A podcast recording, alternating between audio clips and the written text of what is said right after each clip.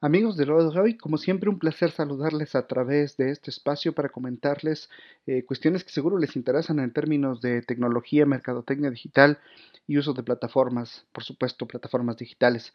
Hoy queremos hablar de la seguridad en los dispositivos móviles, sobre todo en los teléfonos inteligentes, y es que recientemente ya hay manera de que puedas protegerte y saber cuándo eh, una aplicación en segundo grado está utilizando tu cámara, en, tu cámara en segundo grado, y no importa si tienes un sistema operativo iOS o tienes Android.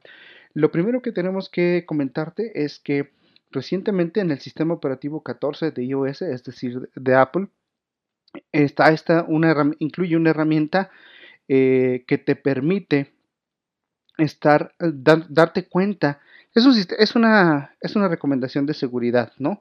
Eh, terminando, pensando en seguridad y en, privacidad eh, del usuario. Y entonces, eh, ahora tiene una aplicación que cada vez que una, tiene un aviso en el que cada vez que alguna aplicación acceda a tu cámara o tu micrófono, te aparecerá en la pantalla un pequeño punto verde en la esquina superior derecha, justo arriba de la barra de señal donde te da la conexión de Wi-Fi, pues para avisarte que se está accediendo a tu cámara, tú ya puedes ir a tus configuraciones y deshabilitar que la app que está pidiendo acceso a la cámara pues ya no ya no acceda a ella si tú no lo quieres.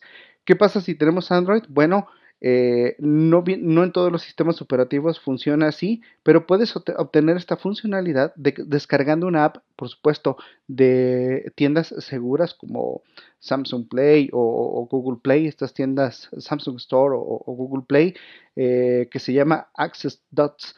Con esto, esta, pues que es gratuita esta aplicación, hará la misma función, te avisará y te puede ayudar mucho a pues, mejorar el desempeño de tu teléfono inteligente y a mejorar la seguridad, por supuesto. No importa si tienes un sistema operativo Android o si tienes un sistema operativo en tu teléfono inteligente iOS. Esperamos que estos tips te sean de utilidad. Hasta la próxima.